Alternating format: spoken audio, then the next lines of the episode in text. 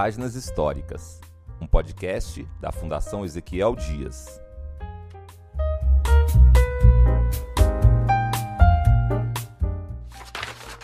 Nessa página histórica, você vai ouvir sobre a primeira filial do Instituto Manguinhos, instituição que deu origem à Fundação Ezequiel Dias.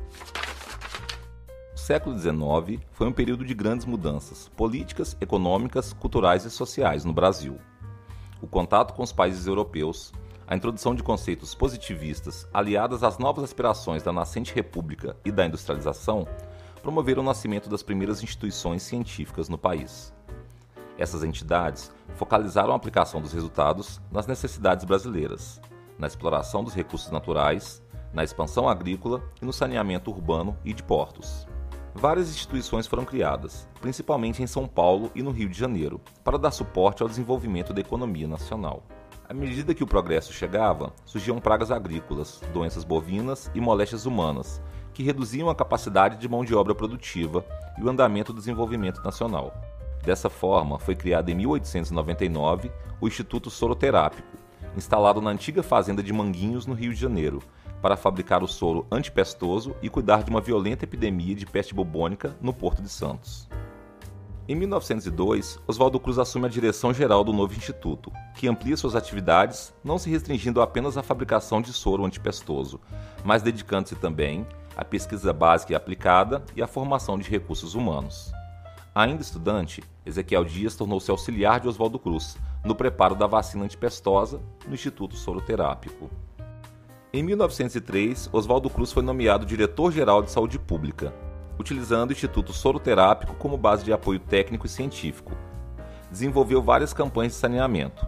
Em poucos meses, a incidência de peste bubônica diminuiu com o extermínio dos ratos. Em 1905, Ezequiel Dias foi encaminhado para o Maranhão, onde desenvolveu estudos sobre o beriberi. Seu trabalho foi feito de forma minuciosa e os resultados foram surpreendentes. Ezequiel Dias deixou instalado no Maranhão um completo laboratório de pesquisa, além de ensinamentos experimentais sobre serviços de higiene pública. Após alguns meses, regressou ao Rio de Janeiro, devido ao comprometimento do seu estado de saúde. Aliado ao plano de Oswaldo Cruz de organizar caravanas técnicas e expandir os conceitos de saúde pública pelo país, estava a necessidade de um tratamento médico de Ezequiel Dias contra a tuberculose. Belo Horizonte chamava atenção na época pelo clima seco e montanhoso, ideal para o tratamento da doença.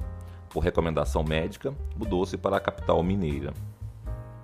Após a mudança, Ezequiel montou em um dos quartos de sua residência um pequeno laboratório de microbiologia para exames urgentes, quando já se encontrava mais estabelecido, Oswaldo Cruz designou Ezequiel Dias para dirigir a primeira filial do Instituto Manguinhos do Rio de Janeiro, a ser instalada em Belo Horizonte.